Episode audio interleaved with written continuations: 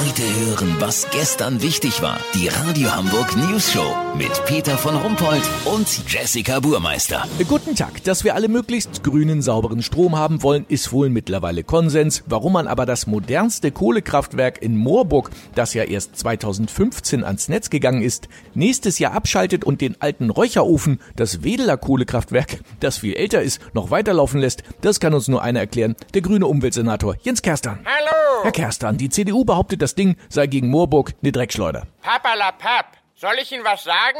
Wedel wurde erst 1993 auf den neuesten Stand der Technik gebracht. Die Teeküche der Mitarbeiter bekam einen Wasserkocher der Effizienzklasse A+, und es gibt seitdem zwei Energiesparbirnen im Kontrollraum. Naja, aber in puncto Emissionen. Haben wir auch was gemacht. Seit 2005 werden die Abgase im Schornstein über feuchtes Toilettenpapier vorgefiltert und anschließend mit Febrés Lufterfrischer tropische Orchideen beduftet. Ach so, na dann. Außerdem steht Wedel als Industrieanlage aus der Jahrhundertwende unter Denkmalschutz und noch was. Mein Schwager arbeitet da.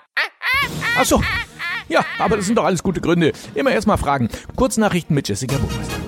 Sensation! Müllwerker Thomas F. von der Stadtreinigung schafft es, die Wertstofftonne aus dem Müllkeller zu wuchten, ohne dass die gesamte Nachbarschaft aufwacht. Moorburg, Kohlekraftwerk wird 2021 zum Sandwich-Toaster umgebaut. DFB, Verband ernennt Jogi Löw zum Bundestrainer auf Lebenszeit. Vorzeitige Vertragsauflösung nur bei einer Niederlage mit mehr als 26 Toren Unterschied gegen San Marino. Das Wetter. Das Wetter wurde Ihnen präsentiert von Antikörper. Fast jeder hat ihn schon. Einfach mal nackt vor den Spiegel stellen. Das war's von uns. Wir hören uns morgen wieder. Bleiben Sie doof. Wir sind es schon.